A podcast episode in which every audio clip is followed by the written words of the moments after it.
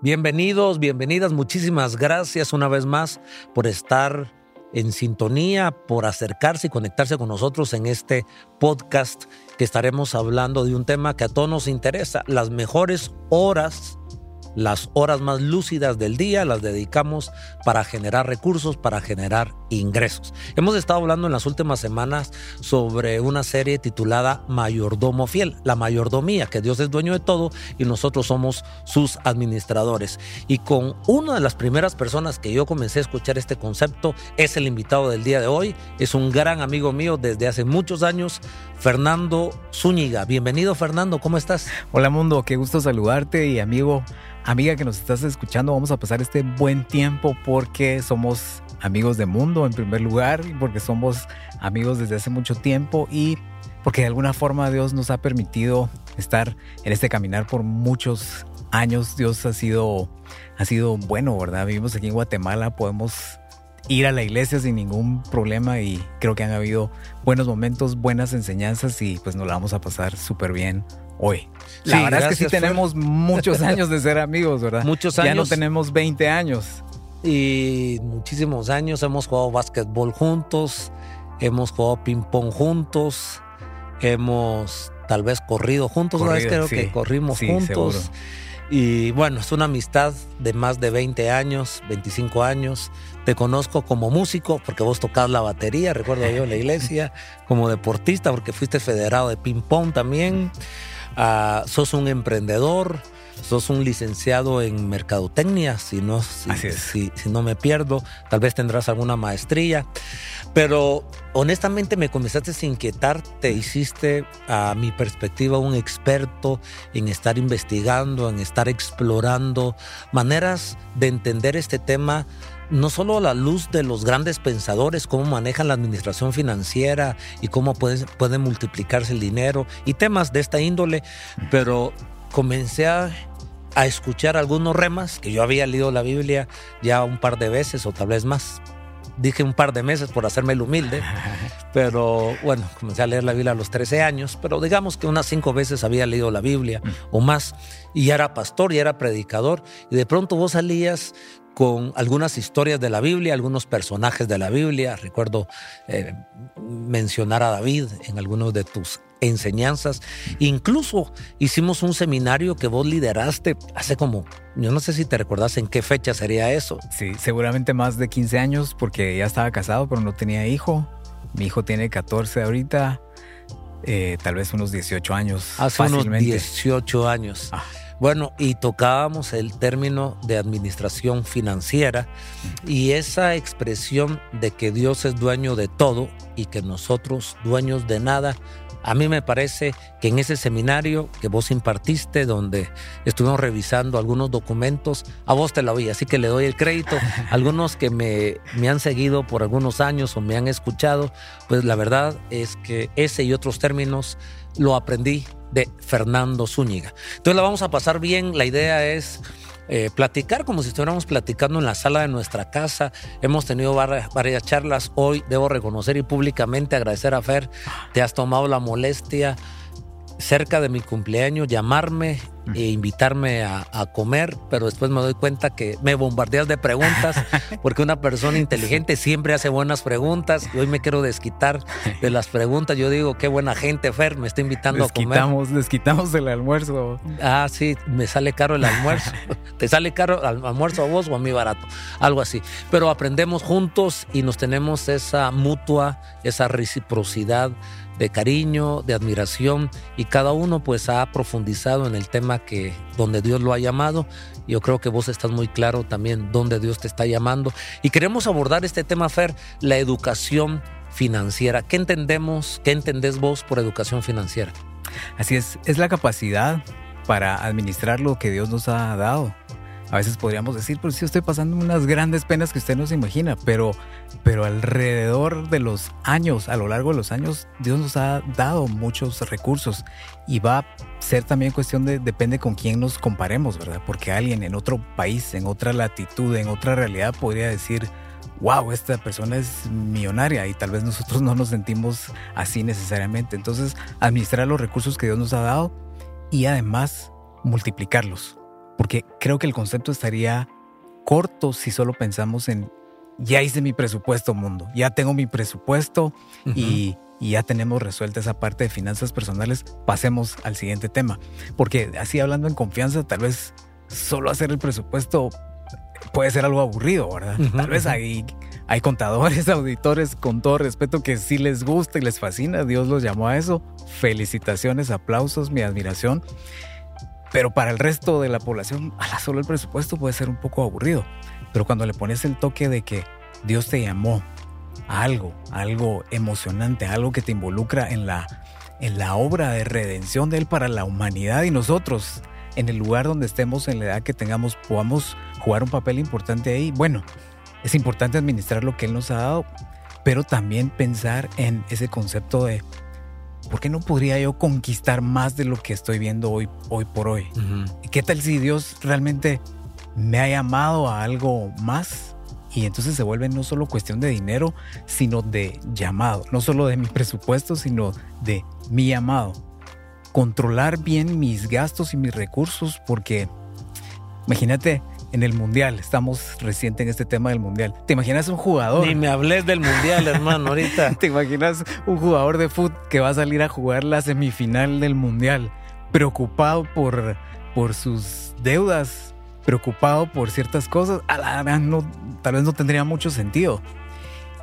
Pero tu vida y nuestra vida es más importante que, que el, que el mundial. Entonces, por un lado, controlar nuestros gastos para que cuando salimos a escena, cuando salimos a jugar el partido en nuestras vidas, no estemos tan preocupados de eso. Y también porque probablemente Dios nos puso a conquistar, a multiplicar, a dar fruto. Bueno, aquí hay algo en esto que estás expresando de ir tras una conquista, de que hay un llamado, porque todos nos debemos cuestionar, preguntar, ver las motivaciones de nuestro corazón. ¿Por qué hacemos lo que hacemos todos los días? ¿Por qué salimos a trabajar? ¿Qué es lo que nos impulsa para saltar de la cama? A veces no queremos levantarnos. Eh, ¿y, ¿Y por qué vamos? ¿Por qué lo hacemos? La pregunta iría, ¿por qué debemos nosotros saber, conocer, investigar, sobre educación financiera. ¿Por qué es tan importante no solo llevar un presupuesto, sino entender temas o escuchar un programa o verlo como lo estamos haciendo el día de hoy? Así es. Vuelvo a recalcar lo mismo. Creo que es porque al final tenemos un llamado, porque nuestra vida va más allá de solo voy a estudiar, me voy a preparar para poder ganar lo suficiente para mantener a mi familia tal vez por ahí arranca y la Biblia recalca eso, ¿verdad? Si no podemos ni siquiera mantener a nuestra familia, pues como que necesitas pedirle ayuda a tu, a tu pastor, buscar ayuda y hacer algo, ¿verdad? Por ahí arranca. Pero seguro que no se queda con pagar las cuentas, con poder pagar la luz, poder pagar el agua, sino que Dios quiere que hagamos algo, algo más. Y tanto si estás enfocado predicando, digamos, si uno está en problemas financieros serios, es como difícil poder dar el 100% en lo que Dios te tiene como llamado, ¿verdad? Si, si hay un problema de ese tipo, eh, va, a ser, va a ser complicado. Ahora, puede ser que Dios te haya llamado al área de los negocios y pues Dios quiere que, que puedas conquistar ahí más de lo que tal vez estamos viendo hoy. Es un proceso, pero algo que siempre me ha llamado la atención es que en la Biblia encontramos que después de la tierra prometida, lo que Israel, el pueblo de Israel logró conquistar, vemos que no lograron conquistar todo lo que se les había prometido. Qué triste sería que eso nos pasara a nosotros, que Dios tenía planes grandes, pero en algún momento se nos ocurrió decir, hasta aquí estuvo, hasta aquí estuvo bien, ya, ya me puedo quedar tranquilo. Creo que esa decisión no está en nosotros, esa decisión está en Dios y la tenemos que encontrar en Dios porque probablemente, independiente de, independientemente de nuestra edad, todavía Dios quiere que sigamos conquistando, ¿verdad? Sí, sí. Bueno, eh, hablas del llamado y es el por qué, es tener una mente más amplia. De pronto los cristianos en algún momento hemos tenido topes donde vemos todo lo que tiene que ver con finanzas, con dinero, incluso con educación, con universidad, como algo muy terrenal, muy mundano, muy pagano, como que no puede compaginar la riqueza con la fe, por ejemplo, incluso el deporte con la fe. Y, y ahora hemos entendido mejor la escritura, a mí me parece de esta manera, y no solo nosotros que estamos platicando ahora o las iglesias que representamos en los diferentes países donde el Señor nos permite interactuar, me doy cuenta que los pastores hemos estamos viendo la vida desde una perspectiva más integral, porque somos alma, cuerpo y espíritu. No solo somos alma, no solo somos espíritu, también somos cuerpo. Y la Biblia también aborda este tema de las finanzas, eh, no solo para corregir, no solo para decirnos, mire, porque raíz de todos los males es el amor al dinero.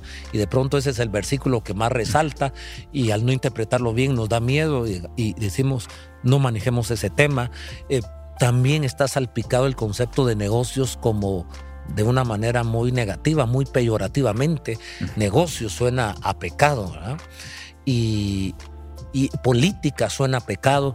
Y ahora nosotros observamos que nadie puede ser apolítico de una o de otra manera. Jugamos un, un papel, estamos en una posición, no existen neutros. El decir, no voy a participar, no voy a ir a las urnas. Solo estoy poniendo este ejemplo. Nuestro tema tiene que ver con las finanzas. Pero lo mismo pasa con este tema financiero. Porque estás hablando de un llamado y de pronto los que son cristianos piensan que el llamado solo tiene que ver con predicar. Ah. Eh, el llamado, Dios te está llamando, levantemos la última cosecha, seamos testigos de Jesucristo, que el llamado sigue ahí. Pero entendemos que a Dios le interesa nuestra vida y desde el Génesis Dios nos deja una gran, un gran mandamiento que es amarnos. Eso lo encontramos en los evangelios. Pero hay un gran compromiso en Génesis. Y el gran compromiso es juzgar la tierra, multiplicar la tierra. Nos entrega como mayordomos o administradores esta tierra y la teníamos que cuidar, cultivar. Pero también mencionaste el tema de multiplicar y creo que es ahí donde nos estancamos. El sistema educativo preprimaria, primaria, básico, diversificado, universidad. Por eso te dirigiste a los auditores, a los contadores, a los peritos contadores, ¿verdad? Que es a nivel diversificado, donde de pronto solo la inclinación es gestionar, administrar, cuidar lo que se me dio. Pero muy pocas veces se tiene esa chispa para decir, esto que se me dio, debo multiplicarlo, tal como la parábola de los talentos, ahí en Mateo capítulo 25. Aquel que no conocía bien a su Señor, que no entendió que, que, tenía él la capacidad, que Dios le había dado una capacidad y que tenía el llamado para multiplicar, cavó un, agujero en la tierra y, enterró su talento. Y él vino y se lo devolvió al Señor. Él dijo, ya lo cuidé, está intacto, no le pasó nada. Y el Señor lo reprendió. Por lo menos lo hubieras metido al banco para ganar interés. Me llama la, la, la, la atención este concepto porque puede ser que un grupo de nosotros, si yo me identifico con este grupo, donde se nos enseña es tan importante ahorrar, ahorrar, y nos sentimos mal porque nunca ahorramos, nunca nos acasa la plata. Y ahorrar es como para los iluminados, es como el plus ultra, el que logra ahorrar, ese sí es muy apto para el tema de las finanzas. Y Jesús vio como de lo mejor era lo peor. El ahorro era lo peor de lo mejor. Por lo menos, no es lo máximo, por lo menos lo hubieras metido al banco. Vos lo mirás de esa manera, si es lo menor ahorrar, ¿qué será lo máximo? Invertir. Y, y les voy a contar con un ejemplo algo curioso que me pasó. Iba manejando, en ese tiempo mi hijo, a ver si hace unos años, iba atrás todavía, todavía no lo poníamos adelante, ¿verdad? Nuestra generación es así como más cuidadosa y los que vienen más todavía. Pero entonces me dijo, mira, fíjate que oí un podcast. Ah, qué, qué bueno, eh.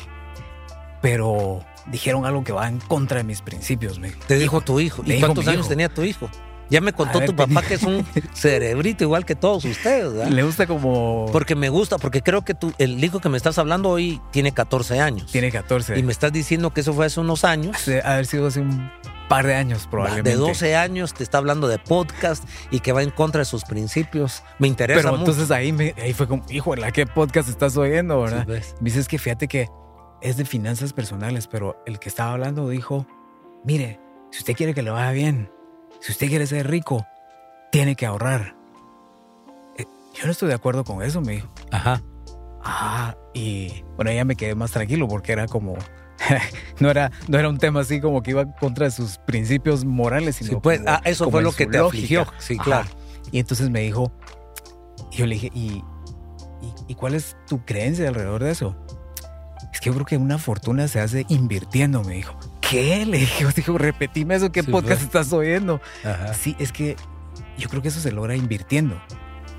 Sí, tenés toda la razón y traté de explicarle las etapas para que no viera el ahorro como algo malo, sino como etapas. Entonces hablemos de algunas Dijimos que es lo peor de lo mejor. Sigue estando del otro lado de la línea de lo bueno, fuera de lo malo, dentro de lo bueno. Pero sería un primer paso entonces. Yo creo que bastantes pasos adelante, porque arranquemos así como más atrás todavía. Digamos, una persona que gasta más de lo que gana. En otras palabras, está, está endeudado van a ser diferentes, va a ser un diferente plan para salir de esa etapa, pero, pero podemos salir. Necesitamos probablemente personas que ya pasaron por ahí que nos puedan ayudar y la iglesia es un lugar ideal para encontrar ayuda, encontrar apoyo y todo esto, ¿verdad?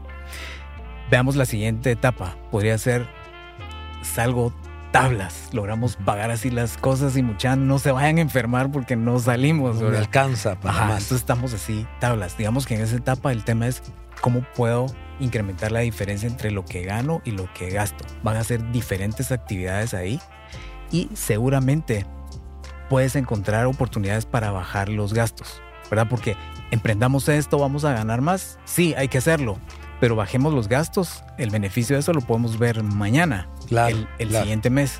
Y, y todos, por muy bajos que tengamos los gastos, siempre, siempre Para el joven les voy a dar una idea, se me ocurrió ahorita. Ah. ¿Cómo podemos bajar gastos? Si sos joven, si no tienes novia, bajar los gastos así. pero también se te baja el corazón, ¿verdad? Es, difícil. Tiene que, hay que leer bien el momento, ¿verdad? Porque también que no se te va a pasar la mejor oportunidad de tu vida. Ah, gracias, gracias por corregir la plana. Tienes razón. Yo, yo quise llamar la atención de los jóvenes que nos están viendo porque ya vieron, el hijo de Fernando, ¿cómo se llama tu hijo? Se llama Juanfer. Juanfer. Juanfer a los 12 años ya estaba oyendo podcast y bueno, tal vez nos da tiempo en, en, otro podcast hablar un poco de tu hijo que me tiene muy sorprendido. Pero el punto es que también hay muchachos, jóvenes, señoritas, que esto no solo es para gente vieja, no es para el papá, para que tienen que sacar adelante a sus hijos. Yo creo que la educación financiera tiene que comenzar desde la niñez, así como, como tu hijo. Porque de pronto eh, también hemos aprendido que no es que los ricos sean más inteligentes que los pobres que el IQ, que el cociente ah. intelectual de los ricos ha de ser un cerebro esa persona. Tienen diferentes hábitos y creo que, en ese material primario al que me acerqué o me expuse gracias a tu persona hace como más de 15 años, creo que también te agarré ese principio. El rico no es más inteligente que el pobre, tiene costumbres, hábitos que la gente que no tiene recursos tiene. Tal vez no se da al 100%, pero nos hace pensar que no solo es de ser inteligente, sino tener ciertos conocimientos y ciertos hábitos que correspondan a esos conocimientos. 100% una forma de verlo es como hay personas que juegan muy bien fútbol y digamos de niños. No me hables de fútbol otra vez, vos perdió mi equipo el día de hoy. No voy a decir cuál es mi equipo porque me he hecho en contra. hay alguna gente que la mitad del público. A la mitad del público le caigo bien y si comienzo a hablar en contra de ese su equipo, yo no tengo ese carisma para, para quedar bien con todos, entonces mejor lo dejo ahí solo con mi círculo íntimo a quien le voy. Ya sé, supongamos a alguien que juega bien básquet, así como Mundo, que aprendió, que tuvo un entrenador y le enseñaron a jugar. Puede haber otra persona que es una persona más eh, esforzada, competitiva, que tiene habilidades físicas muy buenas, pero si no le enseñaron los principios para rebotar, para rebotar con las dos manos, algo que Mundo me enseñaba era como te vas como al medio para tener opción para pasarla aquí o para pasarla allá y todas esas cosas que aprendes con un entrenador de verdad y no solo como con los de la cuadra que, que salías a, a jugar o si en tu condominio hay esa, es la, es la diferencia, ¿verdad? Puede haber una persona físicamente mejor dotada, pero si no sabe rebotar, si no sabe tirar, eh, Buen ejemplo. No, no va Buen ejemplo porque me dejaste bien parado a mí. Gracias por la flor. Llevo una, un punto a favor. Solo que hoy no tengo plata para prestarte. Ah, ahí nos ponemos de acuerdo. Entonces, si seguís viendo en esa, en esa etapa, digamos que la siguiente etapa y donde el ahorro se vuelve muy importante es, bueno, ya, ya logré controlar los gastos, mi presupuesto, mi necesidad de gastar de más, que ese es un tema más profundo y no tiene que ver con finanzas personales, sino temas tal vez del corazón y donde deberíamos de sentarnos, ponernos frente al espejo y reflexionar.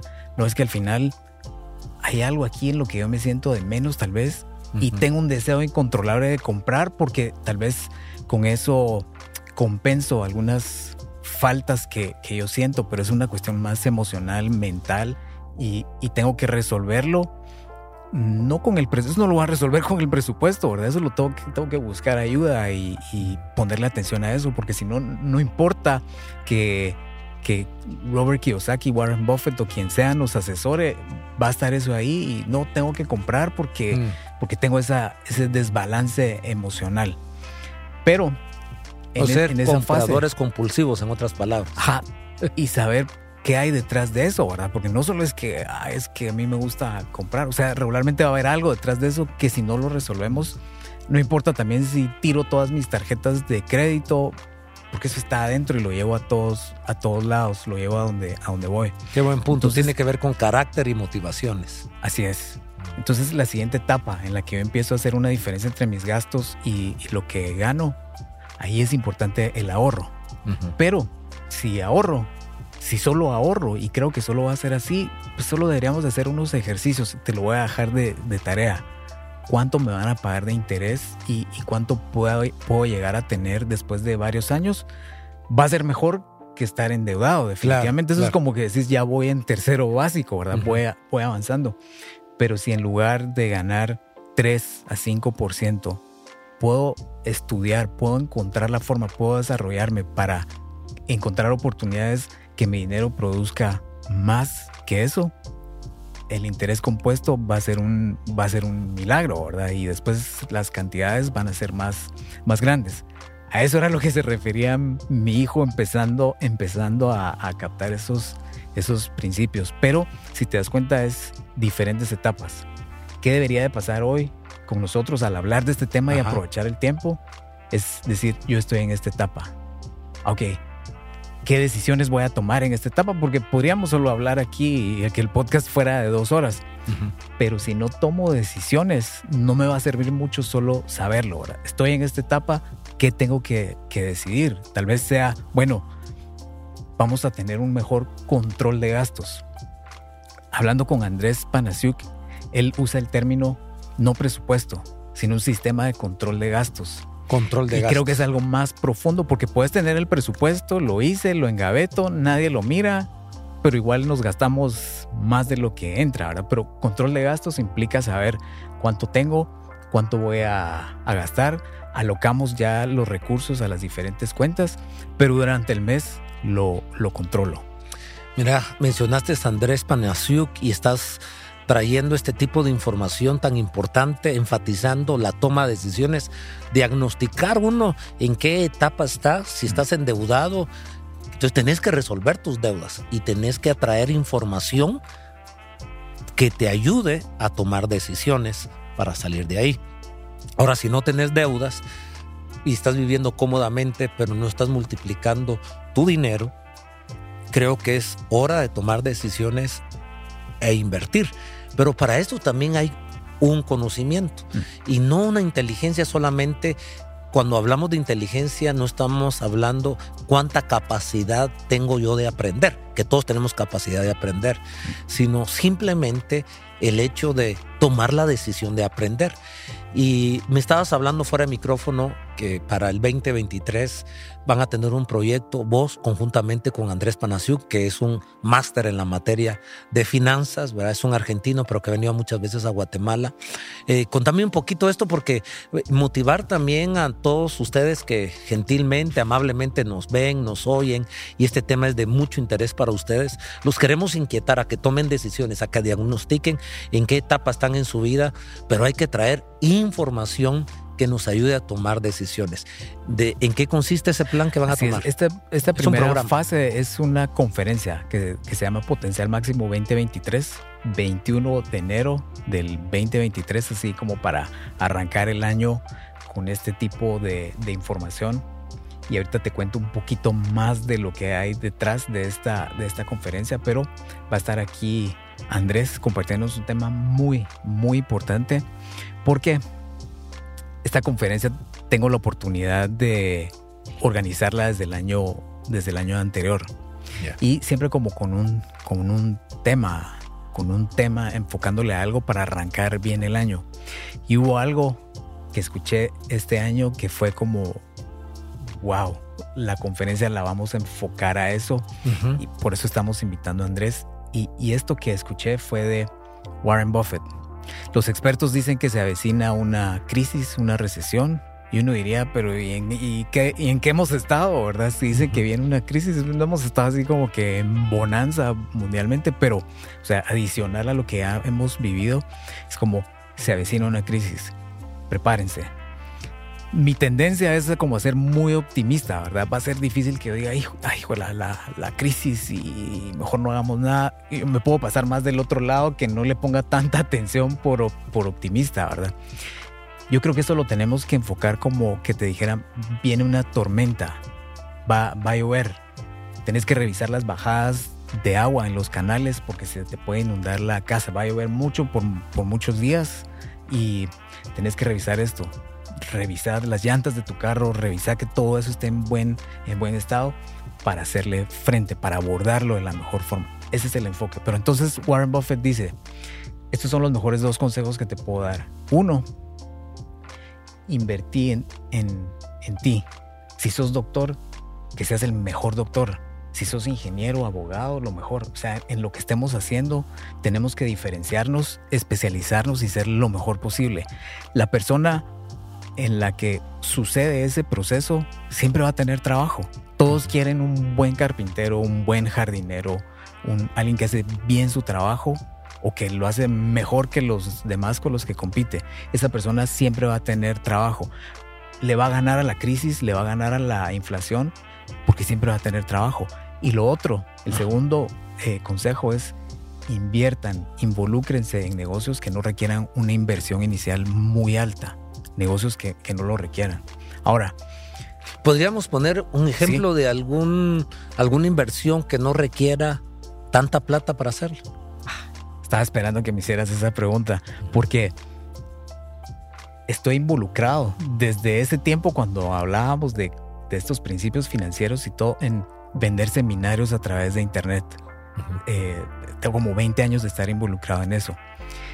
No requiere una inversión inicial grande, no requiere inventario. Eh, se tiene que combinar ciertas cosas, pero, pero hay muchas personas que tienen 30 años de experiencia en, en algo. Si, digamos que hoy tienen 50 años, digamos, empezaron a los 20.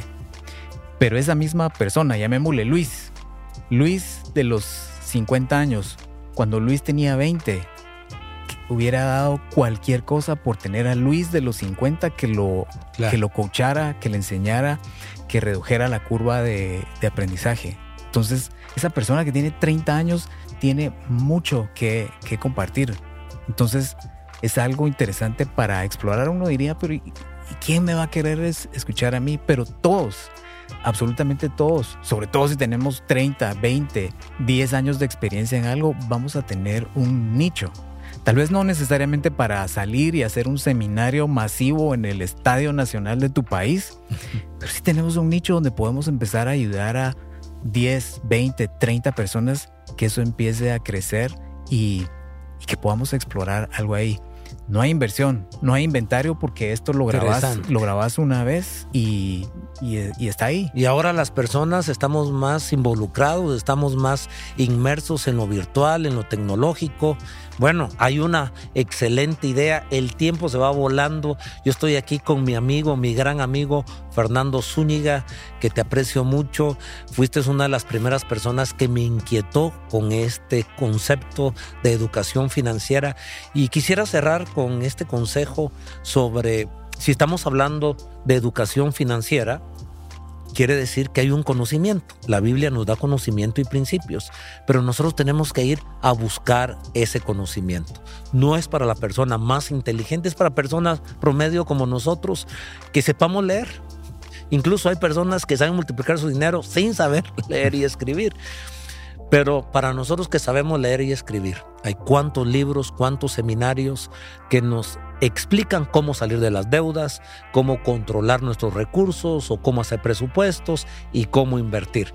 Gracias Fer, creo que hemos inquietado, ojalá que los jóvenes también se sientan inquietados, que todos podemos analizar dónde estamos y a partir de ahí tomar decisiones para dar un salto hacia el otro escalón hasta llegar a ese terreno de la inversión, que realmente en las inversiones es donde uno puede salir de esa carrera eh, fuerte la expresión carrera de ratas. Así es. que fortísimo se oye, pero todos con la bendición y la ayuda de Dios podemos aprender a invertir. Gracias, Fer. ¿Quisieras dejar un consejo final?